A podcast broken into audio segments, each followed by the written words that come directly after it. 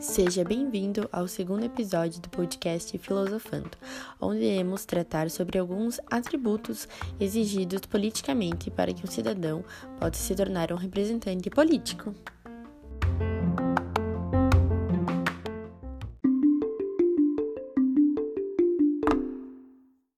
Então, no meu ponto de vista, eu acho que tem algumas características bem importantes para um candidato ter na hora de estar tá exercendo o cargo de representante de uma população inteira. Dentre elas, eu acho que a humildade é uma coisa realmente bem primordial, porque o fato de um candidato, uma candidata estar do lado da população e realmente estar sabendo os interesses e as necessidades auxilia muito na hora de ter um governo de sucesso, na hora de fazer uma liderança boa e, e realmente conseguir ter um período como representante com êxito.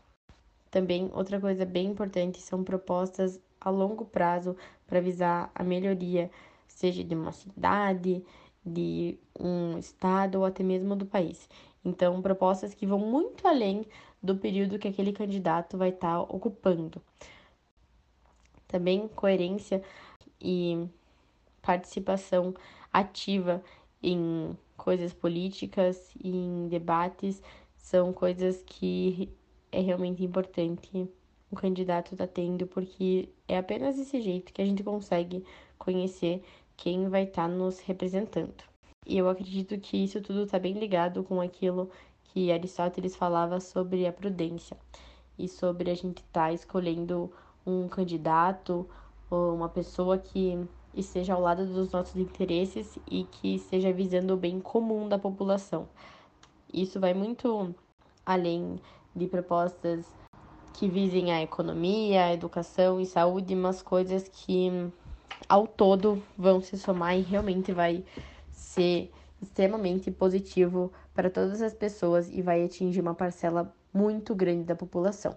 E essa virtude da prudência é algo realmente difícil de ser alcançado e que muitas vezes a gente pode perceber que vários candidatos não têm isso ou muitas vezes nem buscam estar tá se esforçando e estar tá tentando melhorar o governo para estar tá atingindo isso. E, e a questão da moral também tem que ser bem levada em consideração. Isso da moral, acredito que a gente pode ligar bastante com o nome da pessoa realmente tá limpo, em outras palavras, mas a gente analisar o currículo da pessoa como líder político, analisar realmente como foi